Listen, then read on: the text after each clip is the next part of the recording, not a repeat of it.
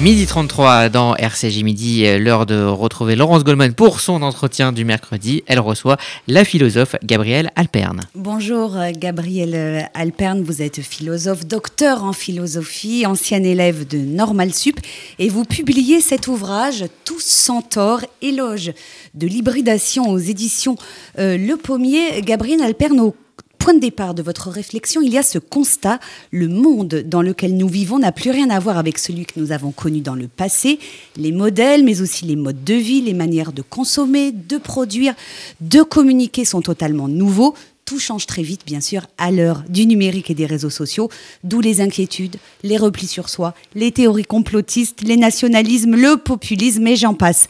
Pour nous sortir de ces dérives identitaires dangereuses pour nos systèmes démocratiques, vous nous proposez une nouvelle approche intellectuelle, une nouvelle approche philosophique, un modèle de pensée euh, différent. Ce que vous nous dites, c'est que le monde qui nous entoure, finalement, il est hybride et qu'il serait bénéfique pour chacun d'entre nous de le reconnaître, de s'emparer de cette idée pour que le monde aille mieux.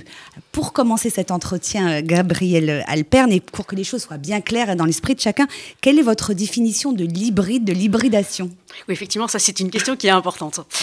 Alors, L'hybridation, pour moi, c'est le mariage improbable, c'est le pas de côté euh, vers ce qui est un peu hétéroclite, vers ce qui est radicalement différent de soi, c'est donc qui entraîne euh, de ce fait la métamorphose.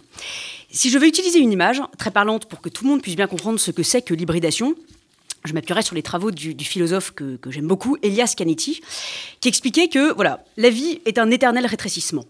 Et donc, de manière à ce que notre vie ne se termine pas en peau de chagrin, eh ben, il faut élargir la base sans cesse. Et pour élargir la base sans cesse, il donne ce conseil, il faut savoir jeter l'encre le plus loin possible. Alors, jeter l'encre le plus loin possible, je trouve que cette image est extraordinaire.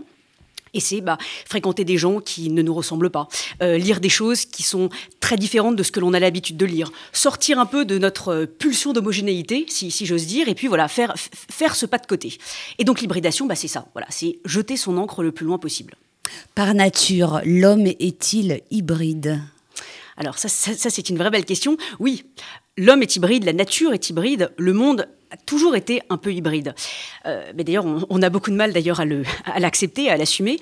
Et hum, alors, il y a plusieurs choses. Tout d'abord, on voit bien que, certes, le monde a toujours été un peu hybride, mais il y a. Euh, c'est-à-dire qu'il offre de multiples visages, en fait. C'est ça, si on veut bien comprendre. Il n'est pas uniforme, il y a plusieurs manières de l'aborder. Et, surtout, il n'entre pas dans les cases. Voilà. L'être humain, c'est un truc qui ne rentre pas dans les cases. Le monde non plus, la nature non plus. Malgré ce que l'on a toujours essayé de faire croire, justement, dans l'histoire des idées, alors bon, plutôt en Occident, hein, euh, où justement cette idée de on va faire rentrer les choses euh, sempiternellement euh, dans des cases. Donc, certes, le monde a toujours été un peu hybride, mais là, on assiste à une tendance accélérée euh, du monde vers l'hybridation qui touche absolument tous les domaines, voilà, l'industrie, les services, les villes, les campagnes, les objets, nos manières euh, d'habiter, de consommer, de, vivre, voilà, ça touche absolument tous les domaines, d'où bah, le fait que l'on puisse être un tout petit peu euh, face au fait que bah, voilà, ça rentre plus dans nos cases, donc il va falloir réinventer nos cases. Alors, dans le titre de votre livre, Tous centaures, hein, le centaure, c'est une des, des, figures de la mythologie grecque, c'est cet être euh, hybride, mi-homme, mi-cheval, euh, euh, qui fait peur en fait. donc on vit depuis, depuis 2000, 2000 ans sur cette image de l'hybride effrayant, monstrueux presque. Exactement. C'est ça qu'il nous faut apprivoiser? Oui, une, le centaure, c'est une figure qui me fascine depuis, depuis toujours. Alors précisément parce qu'effectivement, que ce soit dans les textes de l'Antiquité ou alors même les, artistes, que ce soit en peinture, en sculpture, dans, dans les musées, enfin voilà, le centaure est presque toujours euh, dépeint, décrit, sculpté comme un monstre, un être maléfique, quelque chose de, enfin un être menaçant qui nous veut du mal. Donc ça dit beaucoup de notre rapport à l'hybride, comme si l'hybride c'était quelque chose qui nous voulait du mal et qui était menaçant. Alors une chose intéressante, c'est que si vous croisez un centaure euh, dans la rue, euh, et ben en fait, c'est en ça qu'il y a un lien entre l'hybridation et l'imprévisibilité. C'est que vous savez pas comment le centaure va, réagir, parce que bah il va pas réagir comme un être humain, il va pas réagir comme un cheval, il va réagir voilà comme cette tierce figure. Et comme l'être humain a toujours été terriblement angoissé par l'imprévisible, par ce qui n'entre pas dans ses cases, et ben d'où cette euh, angoisse, voire cette haine et cette tentative de rejet de enfin, du centaure, des centaures, de tout ce qui est hybride euh, autour de nous. Est-ce que cette peur de l'hybride, du centaure, elle est propre à nos civilisations occidentales euh, façonnées par les philosophes grecs, romains et par la raison, c'est ce que vous expliquez dans votre livre. Exactement. Bah, alors, disons, c'est là où il y a tout un travail de recherche à mener, et j'aimerais bien le, mener euh, euh, justement sur bah, comment est-ce que ça se passe, effectivement, dans d'autres civilisations, plutôt en Orient. Mais en tout cas, pour ce qui est de l'Occident, et donc ça, c'est ce que j'ai exploré dans mes travaux de recherche, parce que ce livre est le, fruit de, ma thèse, le fruit grand public de, ma thèse, c'est justement euh, explorer l'histoire de la raison, la généalogie de la raison. Effectivement, au départ, le logos dans l'Antiquité, c'était voilà un simple outil pour pouvoir comprendre la réalité, le monde qui nous entoure et construire les sciences. Et puis progressivement, euh, on voit au fur et à mesure de l'évolution de l'histoire des idées, bah, on peut dire que notre raison s'est un peu euh, radicalisée, c'est-à-dire que nos, bonnes vieilles cases se sont tellement rigidifiées qu'elles n'ont plus été capables d'accueillir le réel euh, tel qu'il est, c'est-à-dire bon, bah, voilà, imprévisible, hétéroclite, contradictoire, ambigu, etc., etc. Donc effectivement, on peut dire que c'est quand même quelque chose d'assez occidental. Et même si je force le trait, il y a quelque chose d'un peu franco-français. Nous, on aime bien en France, voilà, mettre les choses dans des cases. Alors, si tu n'as pas fait ça comme diplôme, alors du coup, tu peux pas faire ça comme métier, etc., etc. On, aime beaucoup les cases euh, en France. Est-ce que vous diriez que cette notion d'hybride et d'hybridation, finalement, elle dérange nos identités? Et c'est pour ça que finalement, on a du mal à l'intégrer? Exactement. En fait, alors c'est exactement ça. C'est pour ça qu'on a autant de mal avec le centaure. Il bouscule euh, les identités, il nous oblige à les réinventer, puis même peut-être à, penser autrement l'identité. C'est que l'identité, étymologiquement, d'ailleurs, ça a la même étymologie que le terme identique. L'identité, c'est ce qui est le même. Mais personne n'est le même. tout le monde change, on rencontre des gens qui nous métamorphosent, on grandit. Enfin voilà, l'idée même, enfin le fait même que l'on ait inventé l'idée d'identité, donc un truc qui resterait toujours le même pour moi, c'est un peu voilà, ce refus de la mort, ce refus de grandir, ce refus de vieillir. Enfin, voilà. Donc, je veux dire, il faut sortir de cette idée d'identité, un truc qui ne bouge jamais, euh, pour pouvoir euh, être peut-être plutôt dans une notion de singularité ou alors, bah voilà, d'hybridité, où il y aurait sans cesse ce sujet de jeter son encre le plus loin possible, se renouveler, euh, repenser ses bonnes vieilles cases, se réinventer sans cesse. Pour moi, c'est la clé pour ne pas être emprisonné en soi-même et être capable de faire un pas de côté. et quand je dis faire un pas de côté, c'est aussi faire un pas vers l'autre. Est-ce que l'hybride, finalement, en quelque sorte, c'est l'autre, celui qui est différent? Et c'est pour ça qu'on a du mal à, l'accepter. Exactement. ça nous parle à nous, les euh, Français eh ben, de 2021. oui, les Européens même de 2021. Exactement. Bah, c'est sûr que le, centaure, c'est l'autre, c'est l'étranger. D'ailleurs, si je peux me permettre de faire un petit lien justement avec, euh, avec la Bible, c'est intéressant parce que voilà, on nous dit, bah, voilà, tu aimeras ton prochain comme toi-même. on le dit une fois. Alors que plusieurs fois, on va dire tu aimeras l'étranger. Et ça, c'est très intéressant. Parce que finalement, bah, tu aimeras ton prochain, on le dit qu'une seule fois, peut-être parce que c'est très naturel. Le prochain, c'est celui qui me ressemble. Voilà, c'est naturel, c'est facile d'aimer son prochain. Mmh. Aimer l'étranger, c'est-à-dire celui qui est radicalement différent de soi, ça, c'est une autre paire de manches. C'est difficile et donc bah, ça nécessite que on le répète un peu plus souvent. Donc c'est voilà peut-être une autre lecture de euh, tu aimeras ton prochain comme toi-même. Alors justement, puisque vous parlez de la Bible, je fais le lien avec euh, un article que vous avez publié dans la revue Ténois. Les Juifs sont-ils des centaures? C'est la, question que vous posez dans le titre. Alors sommes-nous des centaures, euh, nous les Juifs, Gabriel Attal Et, c'est pour ça là qu'on on fait peur, c'est pour là qu'on les rejette? Alors je, je, je, m'appuie en, en, tout cas dans cet article sur le, le, le rapport de la Bible à l'hybride. Voilà, ça je trouvais que c'était intéressant parce que finalement, quand on, c'est intéressant parce que ça a façonné notre imaginaire, euh, bah, y compris, enfin voilà, en, Occident plus, généralement. C'est intéressant parce que euh, on a l'impression que euh, le sujet de la création du monde, c'est un sujet de séparation, de distinction. Voilà. Quand on crée le monde, bah voilà, enfin, Dieu sépare les eaux du ciel, les eaux de la terre. il y a une distinction entre les espèces, entre les plantes. Enfin voilà, c'est le commencement, c'est la séparation, l'indistinction surtout pas d'ailleurs l'hybridation. Mais ce qui est intéressant quand on analyse euh, le texte, c'est que petit à petit, il y a des, euh, des petits centaures qui apparaissent, ou en tout cas des, des petites tentatives de pas de côté vers l'hybridation, comme s'il y avait un apprivoisement progressif à la lecture du texte, hein, de l'hybridation. On voit effectivement avec la, figure d'Abraham, euh, où son nom va être hybridé avec la lettre H, euh, de passer de Abraham à Abraham. Quand on voit Moïse, bah, effectivement, euh, il a en quelque sorte deux identités. Est-ce d'ailleurs pour ça que justement, bah, c'est lui qui a été choisi pour... En tout cas, c'est, si on voit effectivement par exemple la création du tabernacle, hein, il y a beaucoup de, pages qui sont écrites sur la, création la, construction du tabernacle. C'est une hybridation de savoir-faire, de métaux, de matériaux. Enfin voilà. Donc progressivement, en analysant le texte, on voit que il y a un apprivoisement progressif euh, de l'hybridation. Donc ce que vous nous expliquez pour reprendre cet article de Ténois avant d'aller plus loin, c'est que finalement l'hybridation, c'est l'altérité Exactement. C'est ce dialogue permanent entre l'identité et l'altérité, entre le singulier et l'universel. Et, ça, pour le coup, bah, c'est une question juive, c'est une question euh, que posent toutes les religions, c'est une question même que se pose l'être humain euh, en général. C'est toujours ce, cet éternel sujet de euh, moi avec les autres, moi avec mon environnement, moi avec le monde. pourquoi les religions, Gabriel Alperne, Gabriel Alperne pardon, et certains systèmes idéologiques totalitaires aspirent-ils pardon, à un idéal de pureté, la pureté de la race, entre autres exemples oui. Alors, bah, alors effectivement, c'est pour ça qu'on voit que ce sujet de l'homogénéité, de la pulsion mm. d'homogénéité peut nous mener euh, très loin et même vers le, vers le pire. Euh, bah, justement parce que, j'ai dit, c'est cette pulsion d'homogénéité. On l'a tous au fond de nous. C'est cette pulsion qui fait que on est toujours attiré vers les gens qui euh, pensent comme nous. On, quand on connaît déjà quelque chose, bah, on va s'intéresser à des choses qui relèvent du même domaine. c'est ce qui fait que quand on est sur les réseaux sociaux, on va sans cesse s'abonner à des comptes de gens qui pensent comme nous. Et donc, on s'enferme nous-mêmes. On, dit souvent, oui, c'est terrible, les réseaux sociaux, les algorithmes, ça nous enferme. Non, mais en fait, c'est l'être humain qui s'enferme. C'est lui qui décide à un moment donné de toujours, systématiquement, euh, s'abonner à des comptes ou suivre des articles, ou enfin voilà, qui, sont, euh, qui sont semblables à, lui-même, si j'ose dire. Donc voilà, c'est cette pulsion d'homogénéité qui fait que, bah, pour nous, la pureté, euh, c'est le sacré. Moi, je pense qu'au contraire, le sacré pourrait être à chercher du côté de l'hybridation. Alors, le monde qui nous entoure, il est de plus en plus hybride. Hein, c'est ce que vous vous attachez à, démontrer euh, dans ce livre. Et ce phénomène, euh, il est accéléré par la pandémie mondiale de Covid-19.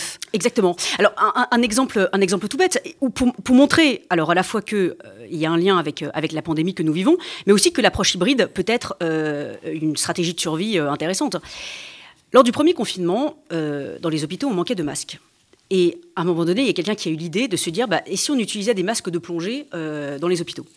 Ou alors euh, des ponchos euh, pour les utiliser comme sur blouse. Bon, bah ça en fait, c'est cette idée du croisement. On, met, c'est vraiment, c'est l'hétéroclite. On, on, fait un petit pas de côté, un truc qui est normalement utilisé pour le loisir, masque de plongée, enfin voilà, la plage, voilà. Non, hop, un moment donné, on fait un croisement et on se dit ça, ça pourrait être utile dans un hôpital. Et en fait, c'est ça. L'hybridation, pour moi, l'hybridation entre des mondes, entre des secteurs, entre des métiers, entre des univers, entre des logiques, entre des intérêts particuliers, eh ben c'est ça qui va permettre de pouvoir être particulièrement créatif et de nous en sortir dans cette période de crise. En fait, là, ce dont on a besoin, c'est d'une extraordinaire euh, créativité. Et, c'est là, d'ailleurs, ce qui permet de, de garder espoir, hein. c'est qu'on voit qu'il y a une extraordinaire créativité qui, est à l'œuvre. Les restaurateurs qui essayent d'imaginer une autre manière de, vendre leurs produits, euh, les artistes qui se disent bon bah je peux pas faire de concert, alors comment euh, essayer de provoquer des, émotions à distance euh, malgré Internet et malgré l'écran. Donc c'est un levier de créativité absolument extraordinaire. Emmanuel Macron, lui, il a essayé d'être, de proposer un modèle différent de, de, politique. De, de, il a essayé de transcender euh, les courants traditionnels de droite et de gauche. c'est un être hybride, Emmanuel Macron. C'est ce qu'il a tenté de faire. Alors, euh, quand j'ai effectivement analysé le fait qu'il y a beaucoup de signaux faibles qui montrent qu'il y a une tendance euh, accélérée vers l'hybridation, euh, il est évident que le, fait que Emmanuel Macron ait été élu président de la République euh, est l'un de ces signaux faibles. C'est-à-dire qu'à un moment donné, on dit, on interroge les identités, voilà, la gauche, la droite, et puis on se dit, bah, et, et si on tentait, voilà, de créer une nouvelle case? C'est ça ce que je trouve intéressant avec l'hybride, c'est que jamais on s'est autant poser la question, mais finalement, qu'est-ce que c'est la droite, qu'est-ce que c'est la gauche? Voilà. Et c'est en ça que c'est intéressant. Voilà, ça nous fait réfléchir. Hein. Donc, je dirais que le en même temps, c'est un, un idéal, mais pour pouvoir euh, faire en sorte que ça marche et que ce soit pas juste une juxtaposition euh, d'idées, de stratégies, de politiques publiques, eh ben, il va falloir justement construire ce chemin de l'hybridation. Et ça, bah, c'est pas évident. Voilà, ça demande beaucoup de temps. Et donc, euh, euh, bah, il, va falloir effectivement, enfin moi je, pense que ça va être le sujet effectivement des prochaines années. Mais ça demande beaucoup de temps et ça demande beaucoup de réflexion en, commun. Ça ne peut pas être que Gabriel Alperne, la philosophe dans son coin qui élabore des théories. Euh, d'autres doivent s'en emparer, mais qui les, les, enseignants, les politiques? Tout le monde, tout le monde. Parce que le sujet de l'hybridation, alors c'est intéressant que vous citiez les, enseignants, bah, les parents déjà, parce que avant d'aller à l'école, il y, a une famille et voilà, donc il faut apprendre à ces enfants à, à savoir faire des ponts entre des mondes différents, entre des identités différentes. voilà, même d'ailleurs, enfin le fameux, on, a deux parents, donc par définition, l'enfant c'est le fruit d'une hybridation. Il y a deux héritages, il y a deux familles, il y a deux mondes, parfois qui cohabitent facilement, difficilement. Donc comment réussir cette hybridation? Ça c'est le peut-être l'enjeu de, chaque enfant. Donc c'est un sujet d'éducation. À l'école c'est la même chose. à l'école, au collège, au lycée, on, on a les cours de maths, les cours de français, les cours de sport, comme si tout était juxtaposé et qu'il n'y avait pas de lien entre, entre tout ça. Alors que justement, pour moi, l'école hybride euh, sera celle qui parviendra à faire des ponts euh, entre, entre tous ces mondes. Et, pour moi, voilà, l'art de faire des ponts, l'art d'hybrider, c'est quelque chose qui se transmet, euh, quelque chose que l'on peut apprendre. et puis même après, au-delà, les institutions publiques et les entreprises, elles doivent de plus en plus former leurs collaborateurs, bah, elles vont devoir effectivement les aider, euh, pas à se former dans leur petit secteur, leur petite formation, mais justement à les faire un pas de côté. Et euh, le juriste va devoir se mettre au design, le DRH va devoir apprendre euh, le, à développer en Python, etc., etc. Voilà, cet art de faire du pas de côté, tout le monde doit s'en emparer. Y a-t-il des modèles de, de sociétés ou de pays auxquels on peut se référer en matière d'hybridation? Alors, je dirais pas, alors pas, pas, forcément en, en, termes de pays, mais je dirais des, des, des lieux la Silicon Valley, euh, le Ternion euh, également. Le Haifa. Voilà. Où là, c'est vraiment cette idée, c'est cette même idée où bah, il y a des grands groupes, il y a des start-up, il y a des chercheurs, il y a des institutions publiques, voilà. Et, puis, bah, tout ce monde-là, on va faire en sorte que, bah, de créer un langage commun. Euh, et c'est pas seulement une juxtaposition de, de mondes. Pour moi, ce sont des modèles qui sont extraordinaires qu'il faudrait arriver euh, à mettre en place. Euh, on voit bien là d'ailleurs que dans le sujet de la gestion de la pandémie, c'est vraiment ça qui est à l'œuvre. C'est comment faire en sorte que des mondes aussi différents que celui de l'administration, les scientifiques, la, la, recherche, le politique, mais aussi le secteur privé, arrivent à parler la même langue. Là, actuellement, on a l'impression que chacun est dans son couloir de nage et que le pas de côté est, compliqué. Ah, justement, c'est la question que je, voulais vous poser. Euh, vous connaissez la chose politique, hein, vous avez, je ne l'ai pas dit en introduction, vous avez travaillé en cabinet ministériel. Quel regard euh, vous posez sur la gestion de la, crise sanitaire euh, Il y a ce conseil de défense sanitaire qui se tient à huis clos, sans concertation, sans qu'on sache très bien qui décide quoi.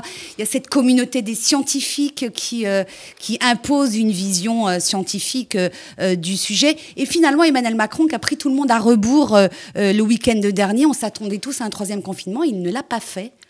Bah, c'est exactement c'est ce sujet justement d'hybridation. Voilà, c'est ça qu'il va falloir réussir. Euh, là-dessus, en, quelques mots, euh, c'est intéressant parce que Lucrèce expliquait que, alors là, c'est une autre création du monde, mais au départ, justement, pour qu'il y ait une création du monde, bah, les atomes euh, tombaient en ligne droite, voilà, entraînés par leur pesanteur.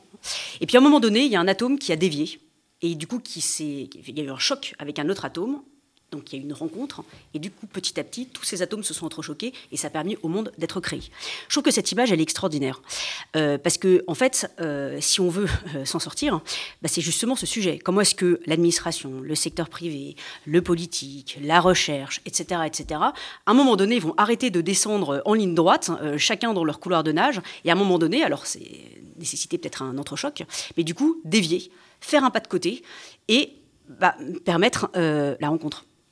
Dernière, toute petite dernière question. Quel, est le, rôle du philosophe en ces, temps de crise et en quoi, euh, nous, simples mortels, la philosophie peut-elle nous aider à surmonter cette crise euh, euh, qui est à la fois économique, sanitaire, sociale, idéologique même à certains égards? Il y a une phrase qui m'avait beaucoup marqué quand j'ai commencé la philosophie. Bah, c'est cette fameuse phrase de Montaigne que tout le monde connaît philosopher, c'est apprendre à mourir. Et puis après, j'ai étudié Spinoza qui lui dit philosopher, c'est apprendre à vivre. Et je pense qu'en en fait, ils ont tous les deux à la fois tort et raison, parce que pour moi, la philosophie, c'est justement les deux. Voilà, c'est apprendre à vivre et puis apprendre à mourir. Et je pense que c'est justement ça, ce, sujet.